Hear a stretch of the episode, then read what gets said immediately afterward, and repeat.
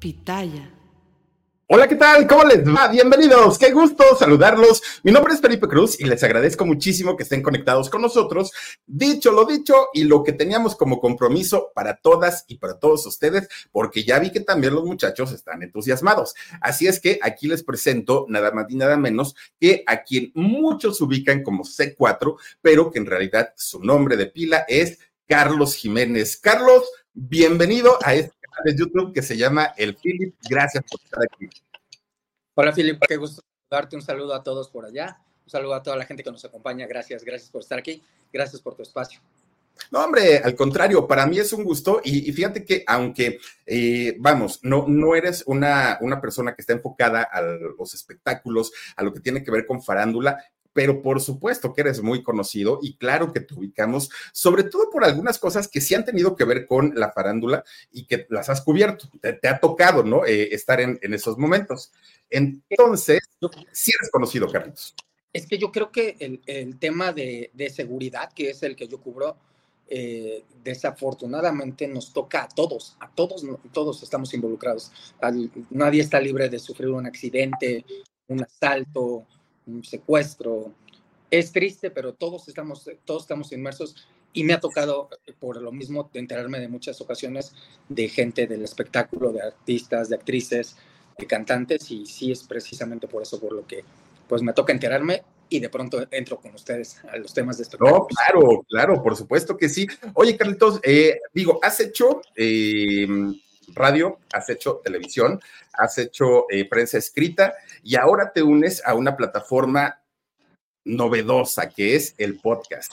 ¿Cómo, ¿Cómo se da esto y cómo es que, si ya estás por todos lados, cómo es que ahora decides e incursionar en este medio que es el podcast? Sí, yo empecé hace 20 años en esto, en el tema de, la reporteada policíaca, y actualmente, como bien lo dices, tengo un programa de tele, estoy en Twitter, y Alexis Núñez, el productor, mi querido Alexis, se acerca un día y me invita a él a que hagamos un podcast. Él me dice, vamos a hacer un podcast.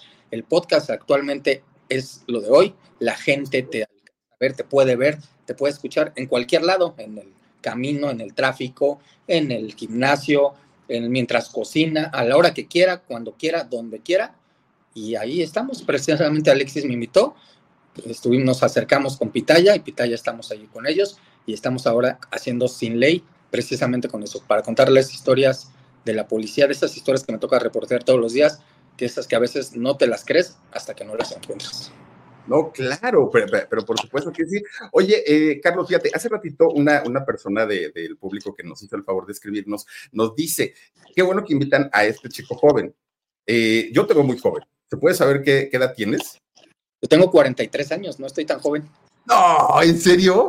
43 ¿Cómo Yo, no, fíjate, tengo más, al menos 35, pero no, tengo 43 años. No, no, bueno, yo tengo 48, pero, pero mira, yo, yo te hacía como entre 25, 35 máximo, no más, no más. yo dije, pues sí, o sea, realmente pues una, una persona este, joven. Oye, Carlos, ¿naciste en la Ciudad de México? Sí, yo nací en la Ciudad de México en 1980. Eh, nací al norte de la ciudad, en una colonia que se llama La Gabriel Hernández, una colonia popular de la oh. ciudad. Complicada en, esa, en esa colonia dicen que como es barrio se respeta, ¿no? El barrio se respeta, sí, sí, sí, me tocó muchas veces tener que pelearme, tener que darme a respetar, porque de chiquito de pronto las cosas se arreglaban así, por fortuna conforme vas creciendo te vas dando cuenta que así no se arreglan las cosas, que es mejor hablar, y ahorita me llevo muy bien con toda la gente, con todos los que eran mis vecinos por allá, y ahí estamos, ahí seguimos y de pronto regresamos allá y saludamos a todos con mucho gusto. Oye, pero, pero ahora porque sales en la tele, ¿no? Y porque digamos que eres una persona conocida, cuando llegas a ir al barrio, pues obviamente la gente pues, te, recibe muy bien. Pero si no hubiera sido así, o sea, igual, quién sabe en qué, de, qué manera hubieras terminado, ¿no? Fíjate que sí, sí es complicada la colonia, eh, te tengo que, aceptarlo. Mucha de la gente con la que yo crecí ya no vive. La mitad está en la cárcel, está prófuga. Eh, sí, se metieron en algo, algo indebido, algo ilegal, se dedicaron a hacer cosas que no tienen que hacer. Y sí, tengo que aceptarlo. Si te pongo una foto donde yo me juntaba con mis amigos a los 10, 12, 15 años, de los 20 que éramos, estamos tal vez por ahí. En serio, entre los que ya no están y entre los que están guardados. No, no, no, no, no, qué terrible. Oye, Carlos, háblame un poquito de tus papás, ¿se puede? Claro, sí, sí, sí, por supuesto. Mira, yo te digo, tengo una hermana, nací en el 80 con ellos, mis papás estuvieron conmigo, mi mamá me, me inculcó mucho la, el valor del esfuerzo, de la dedicación y del que si queremos algo tenemos que esforzarnos, tenemos que luchar, tenemos que pararnos temprano. Eh, hubo una época en mi vida en la que yo dormía tres horas cuando mucho, cuando mucho, porque yo entraba a la escuela, mi primer clase era el 10 para las 7 de la mañana, salía de ahí a la 1 de la tarde, me iba a, trabajar a una empresa donde contestaba teléfonos, salía de ahí de esa empresa a las 6 de la tarde y de ahí me iba a trabajar a la crónica, donde era yo la guardia nocturna de la crónica, el periódico La Crónica, y terminaba a las 3 de la mañana. Entonces, imagínate, mi casa. Y así era de domingo a jueves. Era... Pero mi mamá siempre me enseñó eso, ¿no? El valor de, esforzarte, de respetar a la gente, de siempre darle su lugar a la gente y de esforzarte por lo que necesitas, por lo que quieres y ganártelo bien. Y es algo que no le podré dejar de agradecer toda mi vida. Qué buena onda. Oye, ¿y, eras buen estudiante? En la primaria no. En la secundaria en cuatro años. La preparatoria por poquito y no la termino. Ajá. En la universidad sí, en la universidad. Como ya me, me dediqué a algo que me gustaba, eh, la realidad es que sí, me, sí ya me iba muy bien. Incluso estuve becado en la universidad. Estudié en la Escuela de Periodismo Carlos Septién. Y ahí sí ya me fue bien. Ahí sí ya, eh, te voy a ser sincero, no me titulé porque en los dos últimos años de la carrera yo ya trabajaba. Entonces era reportear, reportear, reportear. Y cuando yo empezaba, reporteaba, pero no me pagaban. Trabajé dos años sin que me dieran un solo peso. En la crónica. En la crónica. Entonces tenía que otro trabajo donde sí pudiera ganar algo de dinero para poder mantener mis estudios. Y además estaba la escuela. Entonces la realidad es que ya no terminé, ya no, no me alcancé a titular me dediqué más al trabajo y hasta aquí. Pero, pero finalmente, digo, lo, que te enseñan en la universidad es importantísimo, pero lo que aprendes con la experiencia pues, no tiene precio, porque a veces ni siquiera tiene que ver con lo que estás eh, aprendiendo en la escuela. Entonces, muchas veces es mejor y, los grandes periodistas y los grandes, las grandes figuras de la televisión de antaño, y hablemos de quien quieras, ¿no? Eh, un Raúl Velasco y, y todos ellos, pues muchos ni siquiera estudiaron eh, comunicación o periodismo, se fueron haciendo, ¿no? Una Lolita Ayala, se fueron haciendo sobre la marcha y pues ya ves la experiencia que llegaron a adquirir con, con el tiempo. Y en tu caso siempre supiste que querías dedicarte a, ser reportero de nota de, urbana, nota roja. Sí, fíjate que en alguna ocasión estaba yo en mi casa y estaban pasando un reporte de una persecución de un reportero que estaba en Irak y él estaba haciendo en vivo y se escuchaba cómo corría, se escuchaba agitado, se escuchaban al fondo balazos. Y yo dije, yo quiero hacer eso, yo quiero eso para mí. Quiero un día estar haciendo eso, salir en la tele y dar a conocer esa información. Y sí, sí, siempre quise eh, eh, meterme a lo que era la nota policíaca y por fortuna hacer y por fortuna creo que me ha ido muy bien.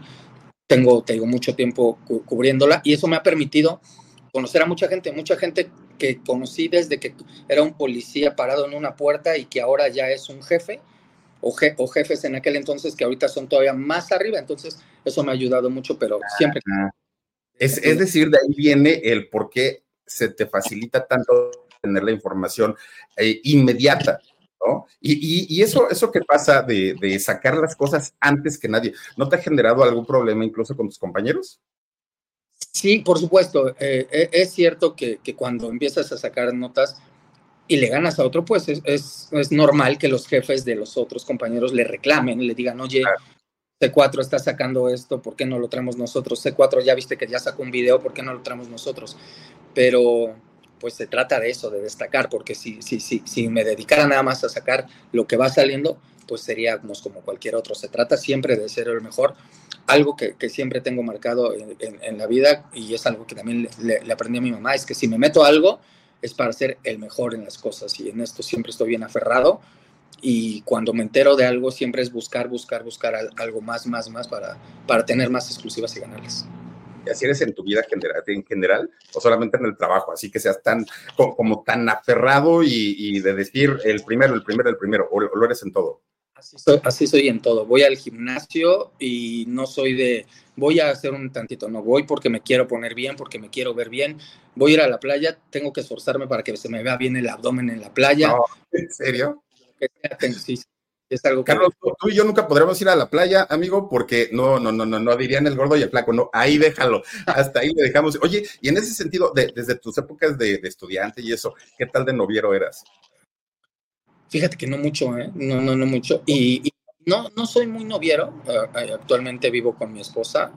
Eh, eh, cuando sales en la tele, de pronto te vuelves más guapo, porque pues yo tenía niñas que me escribían, que me buscaban, pero desde tele eh, eh, me escribe mucha gente que, que literalmente me escribe para decirme, oye, solo quiero conocerte para que nos vayamos a guardar un rato y no me importa que no te vuelva a ver, pero, pero no, yo soy...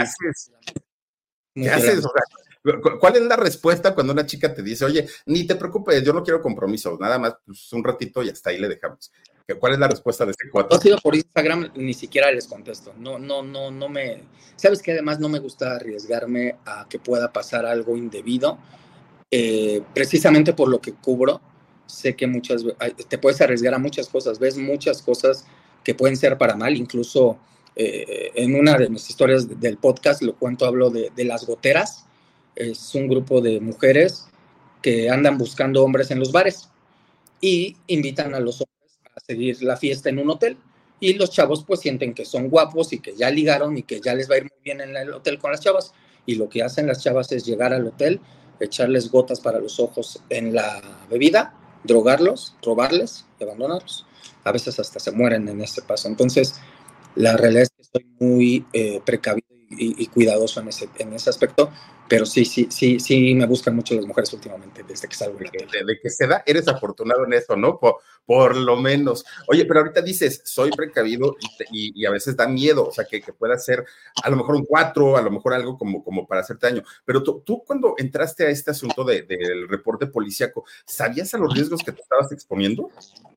No, no, no, no pensé nunca en que pudiera llegar a, los riesgos que he conocido, porque cuando empiezas, tú bien lo dijiste, en la escuela te enseñan algo y entonces tú vas con una idea de lo que aprendes en la escuela, pero cuando ya te empiezas a meter realmente a lo que es el, trabajo y sobre todo en la forma en la que yo trabajo, me gusta exhibir a delincuentes.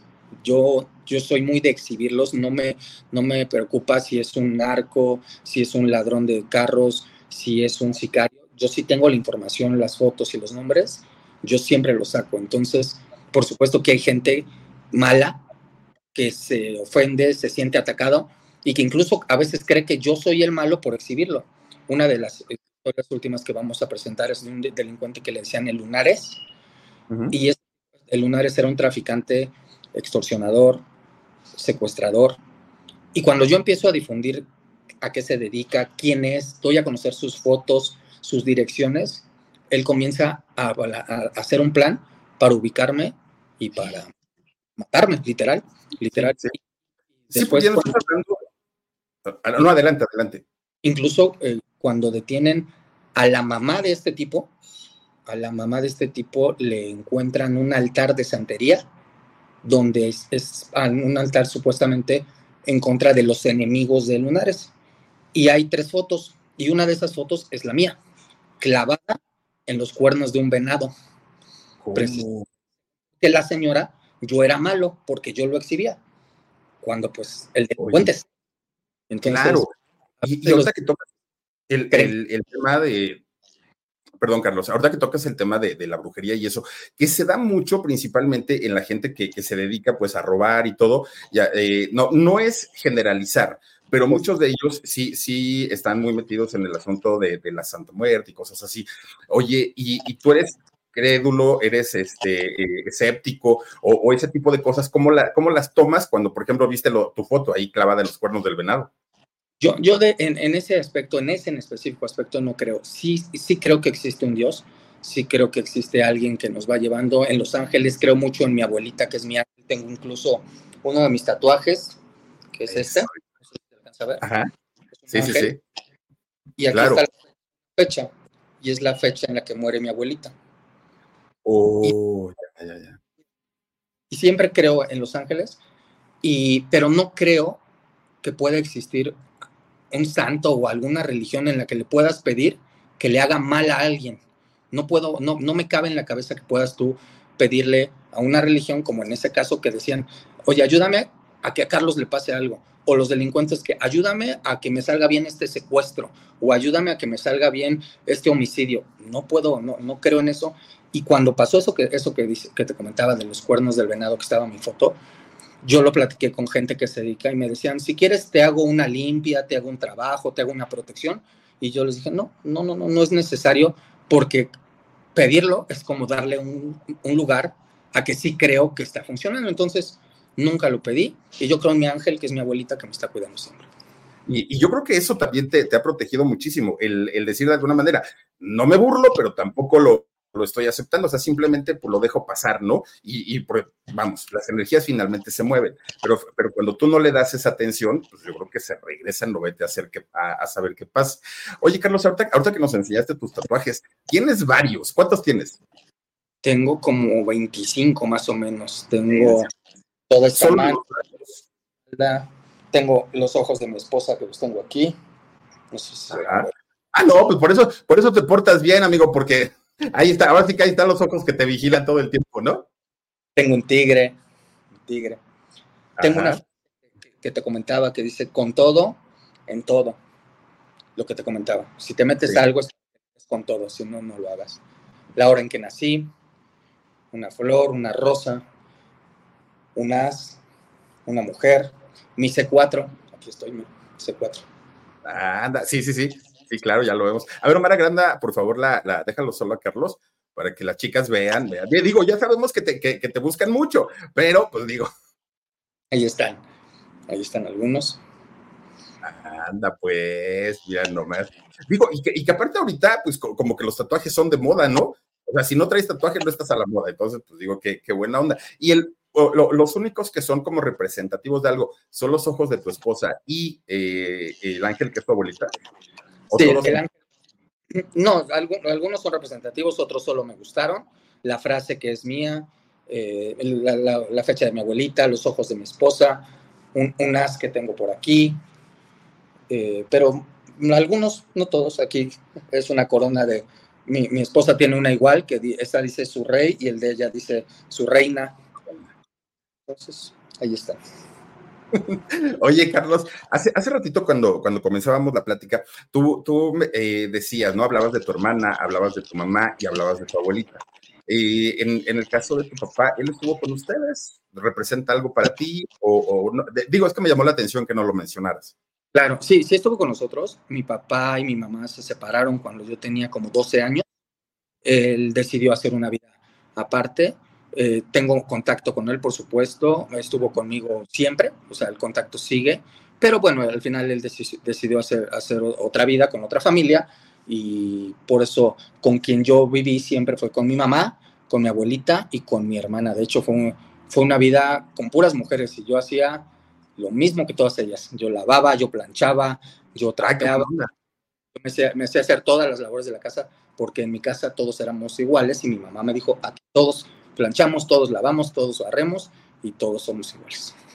Qué padre. Oye, y, y, viviendo con tres mujeres, Carlos, cuando, cuando ellas se dan cuenta que tu profesión era tan riesgosa y tan peligrosa y que tú mismo te diste cuenta también de, del riesgo que implicaba, no te, o sea, no, no, pasó por tu cabeza el decir, mejor me retiro, mejor ahí nos vemos y me dedico a otra cosa.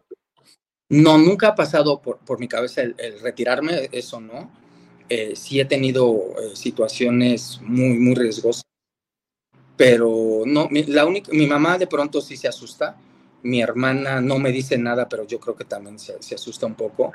Eh, trato siempre de tenerlas un poco alejadas de, de, de las situaciones que, que, que vivo. Eh, por supuesto se enteran de lo que platico y de lo que hablo porque o me ven en la tele o me ven en Twitter o escuchan ahora el podcast, pero trato siempre de mantenerlas como que un poco separadas pues para que no, no, estén preocupadas, porque si supieran todo lo que pasó, pues sí, no, yo creo que no, no. dormirían. Yo, yo me imagino. Oye, Carlos, hay, hay eh, una sección que estaba en la tele, no sé, la verdad, ahí sí no te sabría decir si, si la sigues haciendo o no. El que la hace la paga. Pero eso, eso estoy hablando de, hace mucho tiempo, fue de hecho cuando todavía creo que era cadena 3, ¿no? Exacto, eso lo empezamos haciendo en cadena 3, efectivamente, ahora de imagen, con mi querido Francisco Sea.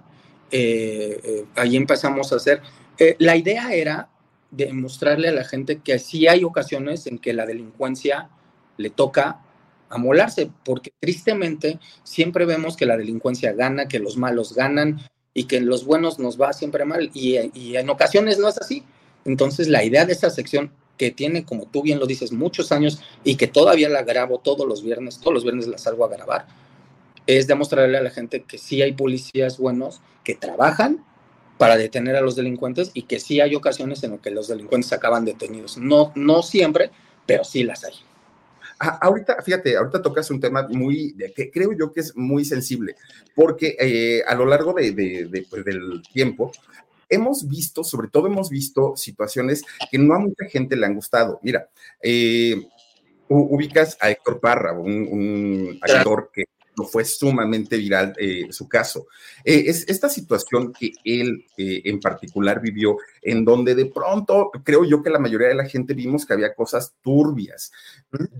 bueno, por lo menos yo no soy experto ni en el tema, ni soy abogado, ni sé nada, pero a mi manera de pensar, yo creo que ahí no, no, no, no estuvieron las cosas como manejadas limpiamente. Tú que tienes toda la experiencia, que conoces a la gente de la fiscalía, que te relacionas con ellos, este caso en particular, ¿tú cómo lo viste, este, Carlos? Fíjate que en este caso, en este caso en particular, creo que sí hubo un poco de apoyo, eh, más allá del que se le da regularmente a las víctimas, en, el, en este caso, hacia la víctima de, de Héctor o hacia la, persona que lo acusa, porque la Fiscalía de Delitos Sexuales eh, es una fiscalía que, tengo que decirlo, es muy lenta en las acusaciones. Hay personas que denuncian y pueden pasar años y su caso no avanza. Y en este caso, pues es mediático, pues tiene alguien que lo impulsa, tiene gente que tiene acercamiento con la que era la fiscal Ernestina Godoy, entonces eso les ayuda a tener un poco más de presión en el caso y por supuesto a que, a que, a que avance muy diferente a como avanzan los, los casos pues normales, aunque todo tendrá que ser igual, ¿no? Claro, y, en este caso eh, tocas el tema de, de, la exfiscal, ¿no? Ahora de, de, la ciudad. Oye, en, ella, eh, el trabajo que realizó mientras tú eh, cubrías tus notas o mientras tú, tú, veías, ¿a ti te pareció un trabajo bueno? ¿Te parecía un, trabajo honrado, un trabajo eh, imparcial? ¿O sí llegaste a notar por ahí cositas mm, medias, como que no iban? Claro, te voy a ser muy sincero. Yo, te, como te digo, tengo 20 años en esto. He visto muchos fiscales o procuradores, como se llamaban antes. Y, yo sé que se va a oír feo, pero yo creo que Ernestina Godoy ha sido lo peor que le ha tocado a la fiscalía de, de la ciudad porque creo que era una, una mujer que, que, no sabía al principio qué, era lo que iba a hacer. Yo te lo puedo decir de gente cercana a ella, que a mí me lo decía cuando llegó, que ella les decía, es que yo no sé cómo voy a hacer esto, cómo voy a hacer otro, necesito que me expliquen porque no entiendo. Y esa misma gente que me contaba después que la señora ya estaba eh, literalmente eh, eh, llena de poder. E incluso hay unos memes que parecerían burla, pero que dicen que son realidad, que ella decía, o me hacen caso o les invento un delito. Entonces, sí, de verdad, e, es, es, triste y es fuerte, pero sí, sí, sí, sí, sí, sí se comenta esto. Y la realidad es que ella presumía mucho apoyar a las víctimas y estar siempre a favor de las víctimas, pero a mí me tocó muchos casos, casos con que te puedo dar nombre, fotografía y fechas, de mujeres que fueron a pedirle ayuda a la fiscalía, las ignoraron, no las escucharon y después lo que me tocó ir a hacer fue ver que ya las habían matado. Y no es un, fueron, fueron muchos. Entonces, tristemente, eh, eh, quien te habla bien de Ernestina Godoy dentro de la fiscalía es la gente que estaba muy cercana a ella porque eran sus cercanos. Pero todo lo demás, ministerios públicos, policías de investigación, digamos, el, grueso de la fiscalía, los, que, los que sostienen toda la fiscalía, eh, eh, la verdad es que eh, la tenían, la, llevaban muy mal con esta situación y esperamos que ahora, ahora cambie un poquito, porque al final, pues las víctimas, cualquiera, como te lo platicamos al principio, cualquiera nos, nos toca la mala suerte de caer ahí en la fiscalía y pues lo que es una atención al menos para salir bien de las cosas. Y de pronto llegas y te encuentras con gente sin presupuesto, baños feos, malas atenciones, te ignoran, y entonces es, es terrible esta situación. Mira, yo, te lo pregunto, sobre todo porque cuando, eh, hablando, regresando al tema de, Héctor Parra, recordemos que antes de, de, esto, la influencer Justop, ¿te acuerdas que también eh, incluso entró a la cárcel y todo? La mamá de Justop pidió una audiencia con Ernestina Godoy y ella se la brindó. Posteriormente, la hija de Héctor Parra, eh, Daniela Parra, solicitó una audiencia también con ella y hasta el día de hoy no. Y sabes qué es lo peor del asunto, que eh, hoy no, nos enteramos que Daniela, la hija de Héctor Parra, pide una audiencia con el nuevo fiscal que es Ulises Lara, y resulta pues que le, escribió, ¿no? En, su Twitter y le puso ahí, pues que ya ni le busque, que mejor las cosas las deje así, y pues ya, ¿no? ya finalmente el señor está en la cárcel y pues que ahí se quede. Entonces, por, eso digo yo, yo como, como ciudadano, pues a lo mejor tengo un concepto, pero tú que estás dentro hasta cierto punto de la fiscalía, que te mueves con toda la gente que está ahí, probablemente pudieras tener una opinión distinta, pero ahora que, que, que, te escucho hablar, pues básicamente es lo que pensamos la mayoría de la gente, que en el caso específico de Héctor Parra, sí hubo por ahí algo que, que no estuvo bien manejado y, y, de ahí viene la molestia de toda la gente, no por no apoyar a una víctima, sino más bien por el asunto de, de todas las anomalías que, que ahí se manejan. Oye, este, Carlos, fíjate que, también algo que a mí me llamó mucho la atención de tu trabajo eh, como, como eh, reportero de, de, policíaco fue cuando eh, pues se da el, fallecimiento de, de, Julián Figueroa, de José Julián Figueroa. Fuiste el primero, el primerito, el primerito, el primerito de saber, como en muchos, si no es que en todo, ¿no? Que llegaste antes que nadie. Oye, publicaste el, el acta de defunción de, de Julián y posteriormente la retiraste. ¿Tuviste algún, algún, problema con Maribel Guardia? ¿Hubo por ahí algo que, que, que haya sucedido? No, ninguno. Eh, de hecho, yo la retiré porque eh, no, eh, no le quité, digamos, no le tapé las direcciones exacta de la casa de Maribel. Y yo podría haber incurrido ahí, sí, en algún tipo de, de, de, de ofensa incluso, porque yo estaría exhibiendo la dirección de Maribel, dónde vive, dónde la pueden. Y, es, y el papel tenía todos los datos, el nombre completo de Maribel, el nombre completo de su hijo, el del papato, y entre ellos estaba la dirección exacta. Y ese, ese dato, por estar, como tú bien lo dices, tratando de ganar, lo subí y no lo tapé. Y haberlo dejado ahí me hubiera podido meter ahí sin un problema, porque incluso yo hubiera podido meter en un problema a Maribel. Imagínate que alguien, cualquiera, claro. ladrón, cualquier otro sujeto dice, ah, mira, aquí está la dirección donde vive esta señora, vamos a buscarla. Y por mi culpa, sí, sí creo que, que, que lo hubiera expuesto mucho, por eso uh -huh. pero la realidad es que el papel lo que decía era lo que había platicado ya Maribel en el comunicado que hicieron, pero yo, lo, yo ya lo que era era el documento, que, que, que doctor lo hizo, cómo lo hizo y en qué culminaba que era un, un, un fallecimiento por causas naturales. Ah, ok. Es, que fíjate que en una entrevista que se le hizo a Maribel, le cuestionaban justamente esta parte, ¿no? Y ella decía, pues, que sí le había incomodado mucho que se publicara ese documento y que incluso estaba pensando en eh, llevarlo ante las autoridades, ¿no? El que se, hubiera publicado. Pero ya después no supimos, o sea, si lo hizo, si no lo hizo, por eso es que te lo pregunto a ti, si has recibido alguna, pues alguna llamada, alguna plática con ella, pero pues que, que no. ¿Sabes también de qué me acuerdo mucho, este, Carlos? De el momento en el que tomas una fotografía dentro de, una fiscalía de un actor que aparte es un galanazo el tipo, ¿no? Un galanazo, que, que tomas esa foto de Eleazar Gómez, pero como nunca la habíamos visto, nunca, o sea, con una cara de, literal de delincuente, ¿no? Y, entonces se viralizó, salió por todos lados. Cuando ya sale Eleazar y que ahorita pues ya está trabajando y todo, no te ha reclamado, oye, ¿cómo me, me exhibiste así? Oye, porque de verdad que se hizo súper viral esa, esa imagen que tú publicaste a través de tu cuenta de en ese momento Twitter.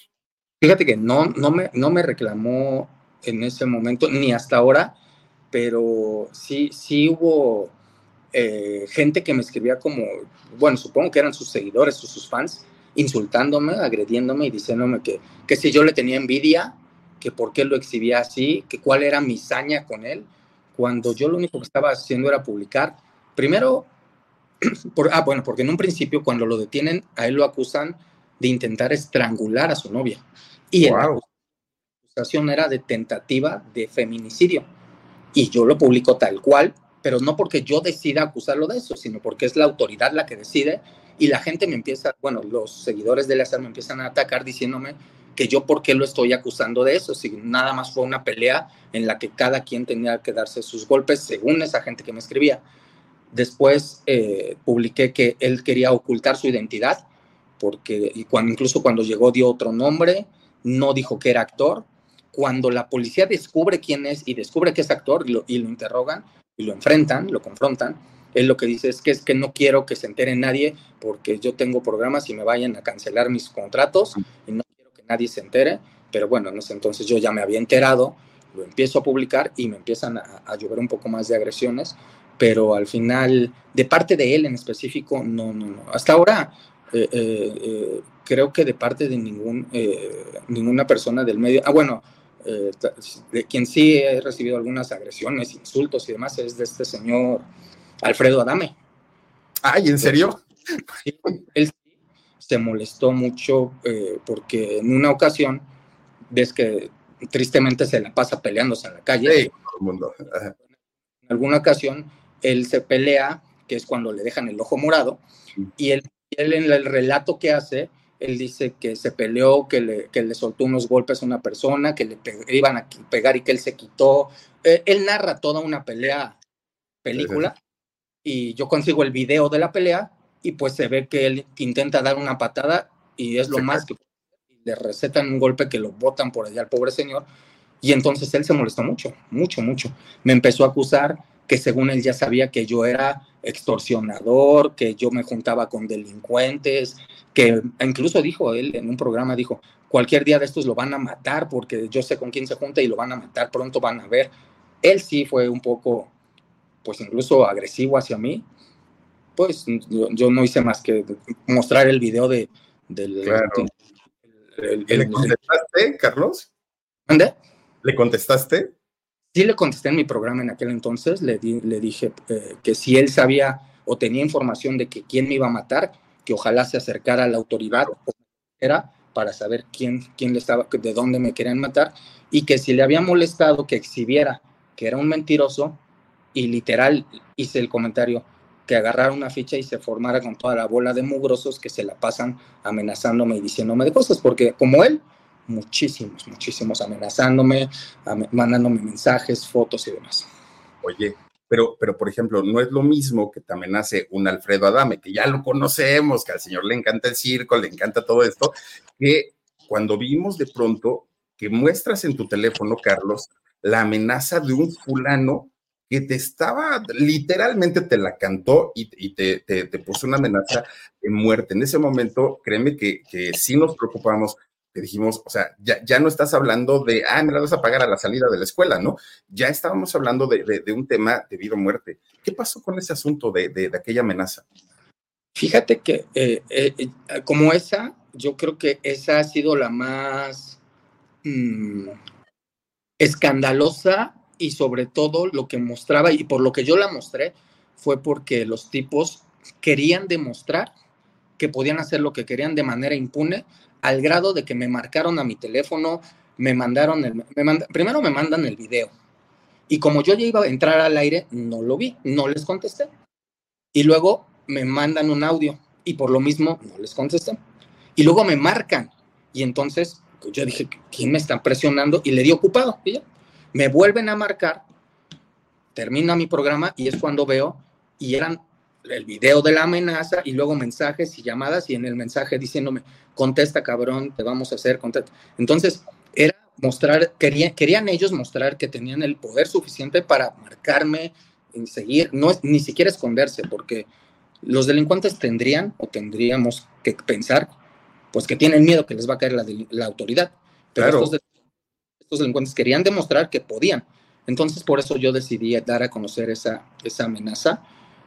Eh, como esa hacía ese nivel de exhibición, creo que ha sido la, la, más fuerte, porque si tú bien lo dices, se grabaron no sé en dónde, pero se veía como una zona de bosque, con, con armas, con una caja, diciendo que me iban a hacer no sé qué tantas cosas, y por eso decidí darla a conocer. Pero amenazas eh, reales he tenido varias eh, yo hace más de cuatro años tengo equipo de seguridad precisamente por eso. Eh, incluso en, mi próximo capítulo del podcast doy a conocer parte de cómo el lunar es este tipo que te cuento.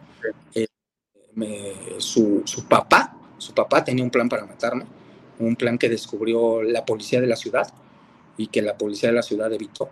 al menos en dos ocasiones han evitado eh, planes en los que tienen delincuentes la intención de hacerme daño y, y han sido planes muy, muy reales muy cercanos incluso, en cuanto a la forma, la cercanía que han tenido hacia mí la gente que me ha querido hacer daño y la policía los ha logrado eh, detener antes de que pase cualquier cosa. ¿Confías en la policía? Sí, por supuesto, sí, si no confiamos en, nuestras autoridades, no, no podríamos. pero, pero, ¿cómo confiar en, una policía que cuando tú llegas a, denunciar te tratan como al delincuente? Que cuando tú llegas denunciar, eh, pues, si, una chica va, va, a denunciar un abuso, le hacen unas revisiones espantosas, no le creen, eh, si llegan y agarran al, delincuente, lo sueltan en dos horas. O sea, ¿no, no es difícil creer de pronto en, la policía, Carlos? Por supuesto, sí, estamos, eh, tristemente estamos viviendo una época en la que hay mucha impunidad y eso ha permitido que todo mundo quiera golpear en la calle, asaltar, y pensar que ah, pues, lo hago y no me pasa nada. Y de pronto sí te encuentras con malos policías, eso es cierto, muy malos policías. Pero por fortuna yo conozco mucha gente que está muy, muy comprometida, comprometida al grado que te puedo hablar de gente que se ha divorciado de cómo está casada con su trabajo de ser policía y su pareja está cansada de que le haga más la vida a, a, la policía y ha terminado su relación.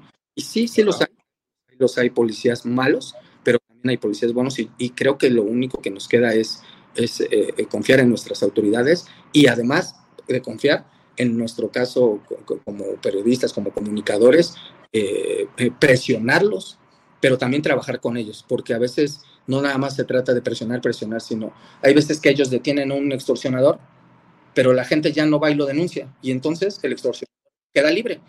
Y dicen, ah, es que la policía no lo, no lo dejó en la cárcel pues es que la policía no puede dejarlo si nadie va y lo denuncia. Todos saben que es extorsionador, pero si nadie va y lo denuncia, pues queda en libertad. Entonces, tenemos que presionar, claro, a la autoridad, pero tenemos también que trabajar con ellos.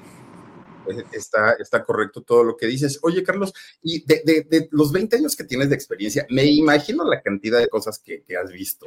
O sea, deben ser cosas terribles, ¿no? Terribles. ¿Qué es lo peor, así lo peor, lo peor que, te ha tocado cubrir? Que tú dices, aquí sí, no sé ni para qué me metí. Mira, he cubierto, estuve en el sismo de Haití de 2010, estuve en Haití, Haití, eh, Puerto Príncipe, la capital de Haití se deshizo completamente.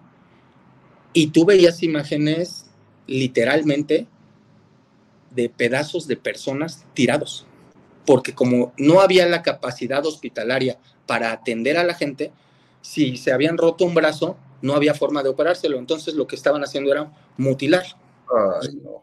Y no había dónde tirar esos restos humanos. Entonces tú ibas por la calle y veías pedazos.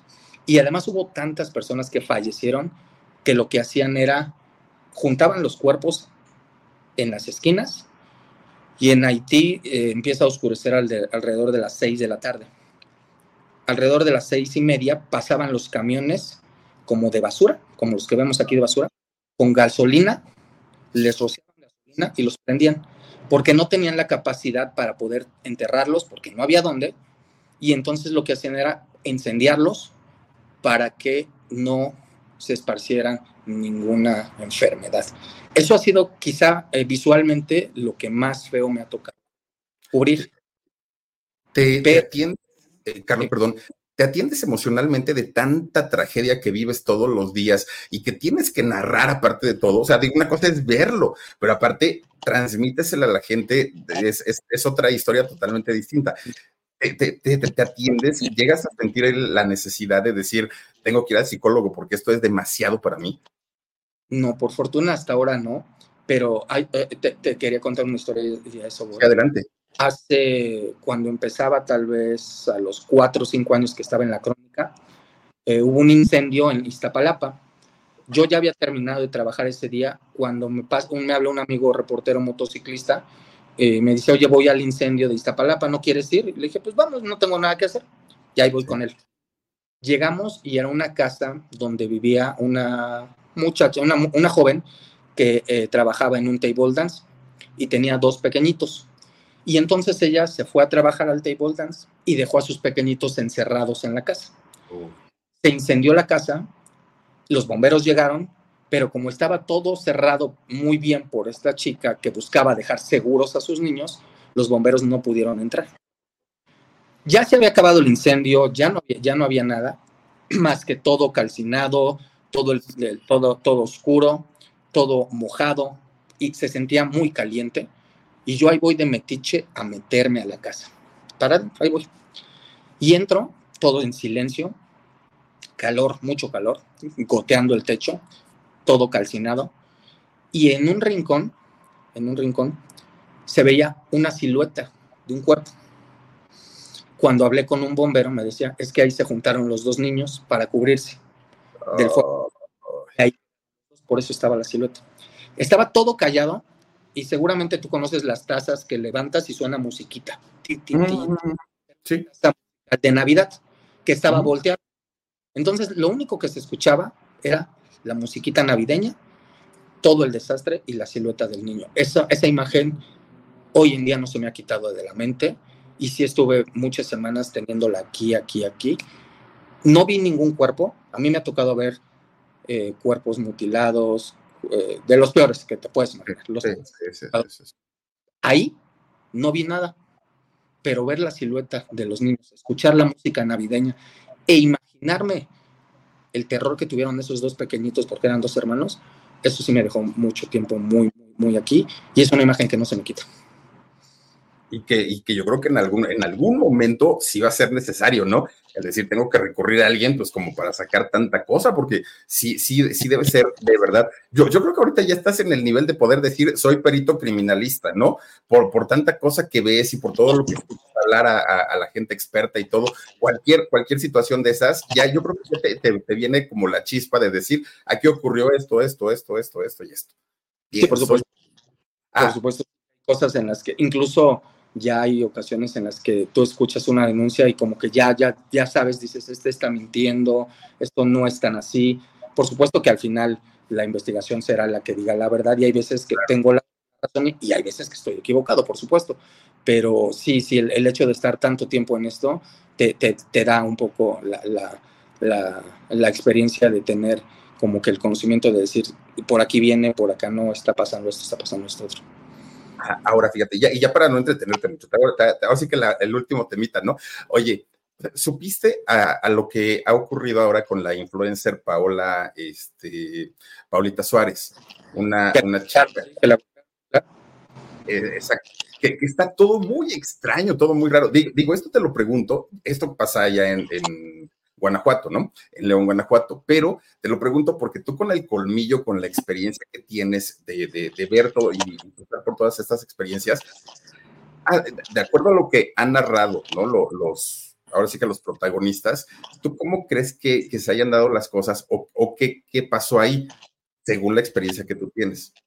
Mira, yo por lo que, por lo que he escuchado, por incluso eh, vi unas declaraciones que hizo Wendy, Wendy Guevara, y por lo que platica eh, eh, el chavo que está acusado, digamos, de, agredirla, yo creo que eh, en este caso sí, sí hubo una pelea fuerte entre ellos, algo que te lo dicen las estadísticas y, de, la, de, la, propia autoridad, es que las chicas trans tienen un corto periodo de vida porque son muy vulnerables a violencia, porque vivimos todavía en una sociedad que las agrede, las señala, las quiere pisotear. Las estadísticas mismas de la autoridad te dicen que su rango de vida no pasa regularmente de los 50 años, 45 años incluso. La autoridad. Y sí son muy, muy propensas a tener ese tipo de discusiones, sobre todo porque las personas que están con ellas, no todas por supuesto, pero las personas que están con ellas, se sienten con el derecho muy mal de agredirlas, de lesionarlas y sobre todo de creer que no va a pasar nada. porque tristemente las ven menos. En este caso, yo escuché las entrevistas, yo estuve viendo un poco y creo que tuvieron ellos una pelea que se salió de control y creo que él lo que debió haber hecho, y eso es algo que, creo que siempre tendríamos que hacer cuando hay alguien que te provoca, es alejarte, alejarte, alejarte. Y en este caso creo que él no lo hizo y propició que, se diera toda esta situación. Y seguramente lo van a acusar a él de lesiones y habrá que ver si no lo acusan incluso de tentativa de transfeminicidio. No, no sé si esté estipulado este delito eh, en aquel estado, en la Ciudad de México, si está estipulado el delito de transfeminicidio y en este caso podrían incluso acusarlo de tentativa. Que, lo que este muchacho, Jesús se llama, lo que hizo este muchacho es anticiparse e ir a demandar. Él fue, demandó y dijo, no, pues es que a mí me agredió, entonces ya vengo pues como, como, pues sí, anticipándose a los hechos, ¿no? A que pudiera después volteársele el asunto. Delicado, ¿no? Muy, muy, muy fuerte, sobre todo por una comunidad tan vulnerada, tan vulnerable, ¿no? Como, como la comunidad eh, trans, Qué, fuerte. Que ahorita digo, y, perdón por salirme del tema otra vez, oye, con, con, lo del magistrade, por ejemplo, que también las autoridades nos dijeron, ah, pues es que ahí lo que ocurrió es que los dos se pelearon, se navajaron y ahí quedó. ¿Tú creíste esa versión? Mira, en un principio la vi un poco complicada. En un principio yo dije, está extraño esto, pero cuando estuve viendo ya imágenes, estuve platicando incluso con eh, expertos en, en, servicios periciales y que vieron ellos, tuvieron acceso a las fotografías y esto, me dicen que sí, sí, sí fue así. Sí, o sea, yo también en principio no creía. Gente externa que no tendría por qué eh, eh, apoyar esa versión, me la analizan y me hacen la explicación me dicen, sí, sí fue así, fue así. Eh, se pelearon, mató a esta persona y, se suicidó después. Entonces sí es... Y, es, dicen por ahí, crea fama y échate a dormir, ¿no? Entonces las autoridades nos han engañado y nos han mentido tanto que de pronto pues ya dice, ay, te cuentan una historia y dices, pero por supuesto que no fue así. Y, ahí nos sale el asunto de, investigadores a todos, ¿no? Porque dices, no, yo creo que fue de esta manera, yo pienso que tal, y cada uno se crea una, película, pero es porque las autoridades, pues sí, desafortunadamente carecen de credibilidad de lo de Devan y Escobar y todas estas cosas. Mira, eso me pasó mucho con el tema de Octavio Ocaña cuando yo empecé a publicar lo que le pasó a Octavio, todo el mundo, como bien lo dices tú, no le creía a la autoridad. Yo publiqué desde el primer día que la hipótesis que tenían desde el primer día era que Octavio se había escapado de la policía y que Octavio había chocado y con una pistola que él tenía se había disparado. Cuando yo publico esto, me llovieron unas cosas. Creo que ha sido la peor época en mis redes sociales en cuanto a mentadas me llovían y me llovían y me llovían y me llovían. Porque como bien lo dices tú, la gente ya no le cree a la autoridad. Y entonces, no es cierto, lo mataron, lo bajaron y lo ejecutaron, le hicieron todas las historias. Y la gente decía, es que había un video donde se veía que lo bajaban, pero alguien lo borró de las redes y ya no lo encuentro, pero yo lo vi. Ese video jamás existió, por supuesto. Y al tiempo, al final, actualmente el policía que está detenido y acusado de homicidio, sí está acusado de homicidio, pero por un homicidio que se provocó, como yo lo dije desde el primer día. El policía choca la camioneta de Octavio y provoca que Octavio choque y con su pistola se dispare. Al final está acusado de homicidio, pero como yo lo dije, y tristemente, aunque ya lo dijo la fiscalía y aunque ya lo dijo el juez, la gente sigue diciendo que no es cierto. Pero entonces, en, el dictamen final de, lo de Octavio, ¿fue así? O sea, ¿realmente Octavio se, se, disparó por el, por el choque de, la patrulla con la camioneta de él? Sí, sí, sí, así fue. Incluso el, ya, ya no te voy a hablar ni siquiera de lo que me contaron. Te voy a hablar de un boletín oficial que divulgó el Tribunal del Estado de México y el Tribunal de Justicia del Estado de México confirma la sentencia, confirma de qué está acusado el policía, confirma los años que le ponen de, prisión y detalla en el contexto que el policía lo que hizo fue abusar de su autoridad, golpear la camioneta de Octavio y provocar con ese golpe que Octavio disparara un arma que él tenía en su propia cara. Así lo dice el boletín. Ni siquiera te estoy hablando de, a mí me lo dijo un no, no, no, el boletín oficial. Y a pesar de Incluso el papá de Octavio sigue diciendo que no es cierto. ahí sí yo entiendo, por supuesto, que el Señor es el dolor de un padre, entiendo, por supuesto, que, es, es eh, el dolor de haber perdido a un hijo, pero la realidad es esa. Eh, Octavio, tristemente, llevaba una pistola y con esa pistola él pierde la vida al dispararse de manera fortuita, por supuesto, provocado por el abuso de autoridad de un policía que si no lo hubiera chocado, no se hubiera disparado. ¿Y, sabes cuál fue la sentencia para este policía? No recuerdo, pero creo que fueron 30 años. No, no recuerdo exactamente, pero sí, sí, sí, sí, ya, sí. Ese policía va a estar mucho tiempo en la cárcel. Habrá que ver si apelan la, la determinación, porque eh, grandes abogados, como el abogado Gabriel Regino, eh, la abogada eh, Angélica, eh, decían que no, que no veían cómo era posible que acusaran al policía de homicidio cuando el policía estaba haciendo su trabajo al perseguir a alguien que iba armado, que estaba escapando y que lo que intentaron fue lo que tal vez lo hubieran podido acusar de abuso de autoridad, pero que no encontraban cómo le habían acusado de homicidio y al final sí, sí dijeron que, que, podrían incluso apelar para ver si se le puede quitar el homicidio. Uh, Oye, y, la, chica policía, ¿te acuerdas de ella la que este, eh, se quedó con, las cosas de Octavio y todo? Ya no supimos tampoco de ella. además, eso es otra cosa. Se dijo mucho esa historia y también resultó falsa. Te digo, hubo muchas historias que se inventaron en las redes y que la gente las creyó de tanto, tanto, tanto que se dio, la gente las dio por hechas. Por ejemplo, te doy otra. Cuando a Octavio lo encuentran, lo primero que se da a conocer es un video de, Octavio donde está él eh, dentro de su camioneta aún vivo. Es un pequeño video de video donde se ve el agachado y se publica. Y, ya, y es cuando ya empiezan a darse a conocer la, la noticia de quién es. Y después a mí me pasan una fotografía de los primeros policías que llegaron. Y los primeros policías que llegaron lo encuentran con la pistola en la mano. Le toman ellos la fotografía lo desarman y es cuando alguien graba el video. Y entonces, como yo doy a conocer la fotografía y la gente cree que la fotografía que yo estoy dando a conocer es como encuentran el cuerpo sin vida de Octavio, lo que decían era, es que le sembraron esa pistola. Esa pistola no estaba en el video. ¿Y cómo está sacando ahora tú una foto donde trae una pistola si en el video no la traía? Pero lo que no decía la gente es que la foto fue tomada primera y el video después, aunque en redes, se dio a conocer primero el video y luego la fotografía. Entonces, como tú lo, comentabas, la gente de pronto se vuelve perito, criminalista, investigador y muy escéptico de la autoridad, que tristemente se lo ha ganado y entonces no le cree la autoridad. Y te digo, a la fecha, la fiscalía, el juez y los peritos de la misma fiscalía determinaron que Octavio se disparó y la gente sigue sin decir sigue sin creer que sea cierto. El día que hace poco que tuiteé, como lo dije hace dos años, pasó Octavio se disparó, ta, ta, ta, y hoy se confirma, me volvieron a tupir, eres un mentiroso, seguramente los policías te dan dinero, porque si no los defiendes ya no te van a pasar tu información. Esos policías ya ni, los policías que estaban en aquel entonces ya ni están ahorita y trabajando, ya cambiaron tres veces de jefe de policía, ya no existe nadie de los que estaban entonces, y aún así la historia sigue siendo la misma, Octavio se disparó.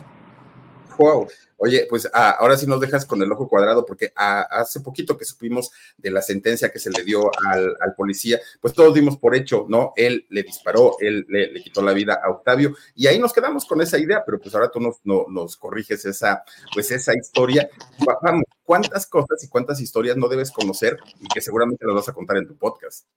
Es, es precisamente la idea del podcast. Mira, hay muchas cosas que yo tuiteo, hay muchas cosas que doy a conocer en la televisión, pero en el podcast es totalmente libre para hablar durante un muy buen rato y les voy a contar detalles de cómo me entero de las cosas, detalles, por ejemplo, cuando hable del caso de Julián, les voy a contar qué estaba haciendo cuando me avisaron del caso de Julián, cómo empecé a confirmar qué fue lo primero que me dijeron y cómo resultó al final el avance. Que incluso les voy a contar cómo pasé toda esa noche, no dormí esa noche, pidiendo datos, buscando gente, porque yo, como te lo dije, no pensaba que alguien, no iba a dejar que alguien me ganara este, esas, notas y toda la noche estuve despierto.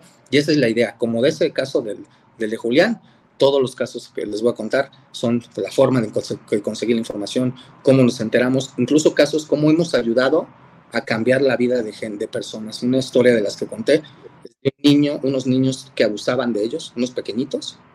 Me avisa a mí un vecino, empiezo a investigar, confirmo que es cierto y me acerco a policías que conozco, les comento cómo está la situación y entre los policías y mi equipo de reporteros y yo organizamos todo y al final rescatamos a esos niños. Esa historia, por supuesto, no la conté como tal en la televisión, conté simplemente el rescate, pero aquí les voy a contar todo ese tipo de detallitos. En mi podcast los van a poder escuchar donde quiera que estén. Oye, Sin Ley se llama tu, podcast. Ya lo pueden encontrar en Amazon Music, en Spotify, en todas las plataformas disponibles de podcast. Ahí ya te pueden eh, encontrar. No tiene un costo, ¿verdad, este, eh, Carlos? Totalmente gratis. Incluso en mi Twitter, en mi cuenta de Twitter que es arroba C4 Jiménez y en mi Instagram que es C4 Jiménez 1 con un 1 al final. Ahí dejo cada rato la liga para que ahí entren, lo descarguen lo pueden descargar totalmente gratis a la hora que quieran y pueden escucharlo un ratito, tal vez ocuparse y escucharlo después a la hora que quieran, donde quieran, si les da insomnio, si van en el tráfico, si van en el metro, si suben al avión, donde sea que tengan ganas, incluso si están en el gimnasio y están en la caminadora, pueden escucharlo. Y de verdad les, van, a, van a ver historias que dices, ya yo ya había escuchado eso, pero todos esos detallitos no me los sabía. y Perfecto, Carlos. Oye, pues te, quiero agradecer muchísimo, muchísimo de verdad tu, tiempo, el que nos hayas compartido otras historias, porque como bien lo dices, esa historia ya la conocía, sí, pero no a detalle. Pero, pero por ejemplo, ahorita lo que acabas de contar de, Octavio es de verdad, a mí me dejas impactado, me dejas con el ojo cuadrado y por eso, nada más por eso ya me dan ganas de escuchar tu podcast. ¿Cada cuándo se suben los episodios, este, Carlos? Los están subiendo martes, cada, cada martes y eh, empezó hace dos meses. Estamos empezando apenas a darlo a conocer, estamos ya empezando a darlo a conocer un poquito más fuerte y son los jueves cuando, cuando tenemos los, los nuevos capítulos, te digo, los pueden escuchar en todas las plataformas y yo en, mis, redes sociales ahí comparto la liga para que los escuchen. La semana pasada subimos incluso dos capítulos de un solo jalón y están, están preparando más, te digo, la idea es siempre tenerles muchos detalles de historias que tal vez saben, pero cuando les cuente los detallitos de cómo fuimos investigando, cómo fuimos encontrando, y cómo fue incluso reaccionando la gente ante lo que sabíamos, ante lo que encontrábamos y publicamos, vas a ver que les van a gustar más. Perfecto. Pues te lo agradezco muchísimo, Carlos Jiménez C4. Y que por cierto, yo pienso que el C4 es por lo del C5, ¿cierto? Por lo de la, seguridad de las cámaras y esto. Te comando, no, te cuento rápido. Eh, el C4 es un explosivo. El C4 es un explosivo, un explosivo plástico. Y cuando yo era chiquito, mi abuelita me decía que yo era como una chispita que por todo me prendía y por todo explotaba. Me decía, tú explotas por todo, tú eres una chispita, todo explotas. Y el, un día viendo, decía, eh, yo escuché que el C4 era un explosivo plástico que se veía inofensivo, pero que era muy poderoso. Y como lo, lo ligué con lo de mi abuelita y me gustó C4, y me lo puse. Ah, mira, y, te lo juro que yo siempre, siempre he pensado que C4 por C5. O dije, bueno, pues por ahí viene, ¿no? Pues de, la policía y todo. Pensé que era por eso, pero pues ahora ya nos enteramos de otra cosa también. Gracias, mi querido Carlos Jiménez C4. Todo el éxito del mundo en tu podcast Sin Ley. Lo vamos a estar escuchando todos los jueves, no se lo pierdan a través de cualquier plataforma de podcast. Ahí está ya disponible. Y eh, ojalá, ojalá tengas oportunidad y tiempecito en otro momento de conectarte con nosotros en este canal. Te agradezco mucho tu tiempo y sobre todo, pues esta plática tan, tan agradable que tuvimos. Al contrario, Felipe, siempre estoy aquí para ustedes. Lo que necesites, sabes que aquí estoy. No dejen de escuchar Sin Ley, les va a encantar, te lo prometo. Y cuando quieras, aquí estoy para ti, Felipe. Perfecto, muchísimas gracias. Igualmente, Carlos, gracias, que pases bonita noche. Hasta luego.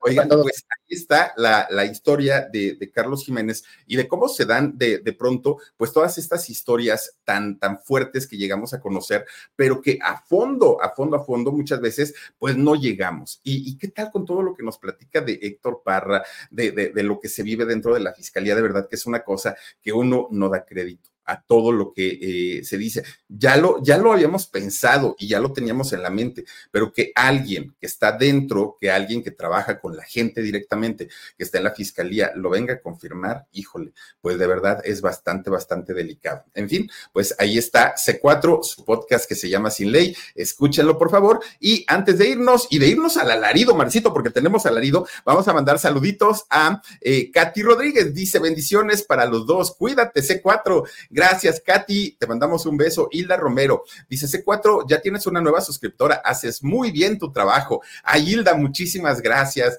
Qué, bueno que les gustó. Esther Zamudio dice que descansen, amigos. Muchísimas gracias, Esthercita. También te mandamos un beso. Alicia Villa dice: Buenas noches a todo el chat. Gracias, Alicia. Alicia y tu gatito, muchas gracias. Nelly Bueno dice: Hola, buenas noches. Excelente video. Bendiciones. Gracias, Nelly, también por eh, tu apoyo. Dice Alicia Villa, Philip, Omar y Dani, feliz noche y a descansar. Bueno, nosotros todavía no, porque vamos a ir al alarido. Javi Barco dice: Sí lo pongo en. Ay, no. Estos chamacos, a ver, miren, mientras el Carlos está ahí platicando todas las historias, ustedes están morboseando, no, no. Chamacos, un, un vasito con agua con hielos, no puede. Fabiola Román dice saludos a Carlitos Jiménez C4. Muchísimas gracias, Fabiola.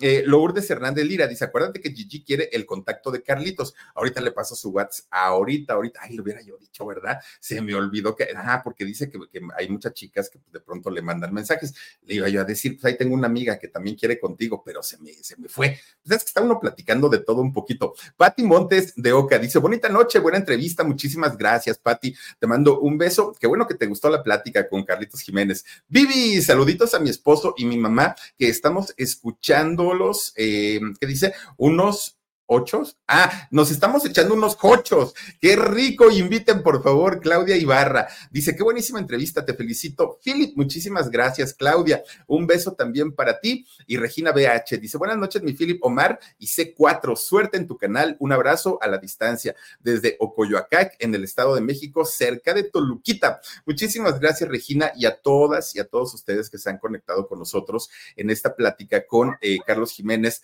C4 y pues que está estrenando su podcast que se llama Siley. Así es que escúchenlo, por favor. Yo por lo pronto ya me voy porque tengo que tomar el metro y vamos a hacer alarido en un ratitito con las historias de medianoche. Acompáñenos, por favor, no se lo pierdan. Y el día de mañana, dos de la tarde, programa de shock. A las seis de la tarde tenemos nuestro video de canal de cocina con sabor a México. A las 9.30, el Philip y descansar, porque ya mañana será fin de semana. Pásenla bonito. Gracias, Omarcito. Gracias, Dani. Y sobre todo, gracias a ustedes que nos han hecho el favor de acompañarnos. Soy Felipe Cruz, el Philip. Adiós.